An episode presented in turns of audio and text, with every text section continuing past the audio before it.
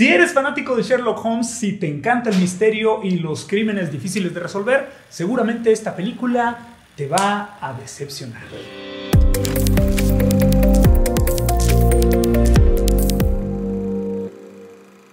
Dirigida por Harry Bradbeer, premiado director reconocido por las series Fleabag y Killing Eve, ahora realiza esta original de Netflix basada en la primera de las novelas de Nancy Springer sobre la hermana menor de Sherlock Holmes.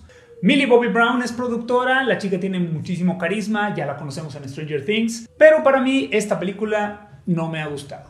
En un contexto histórico importante por la lucha de los derechos de la mujer, y este mensaje está padrísimo. La falla más grande creo que es que el planteamiento principal de la desaparición de su mamá queda relegado por otro misterio que resulta mucho menos interesante. Después, la solución que le dan a este misterio no es sorprendente en ningún sentido. Algunas peleas y explosiones tampoco tienen sentido para nada, lo que debería de ser vergonzoso para la cantidad de dinero que le invierte Netflix a estas producciones.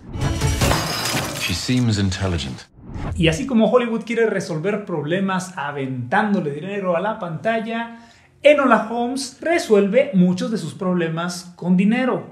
Y tampoco es tan entretenido o, interesante.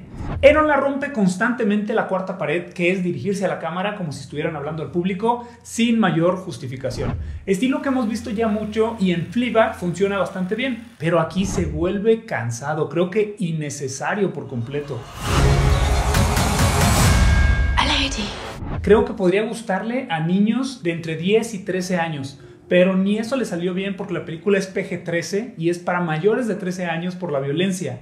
En los últimos años, la tendencia de Hollywood es crear universos con personajes memorables de los cuales se puedan hacer muchas películas, como Harry Potter, Avengers o cualquiera que se les venga a mente. Se siente forzado este intento de universo, la película para mí no es más que esto, una manera de sacar lana y bastante porque funcionan los universos cinemáticos. Y para Netflix puede pegar por lo menos los seis libros que ya están escritos.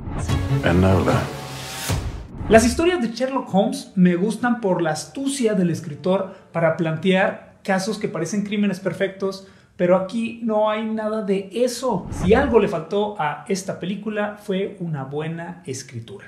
Soy Jorge Porras, hablemos cine.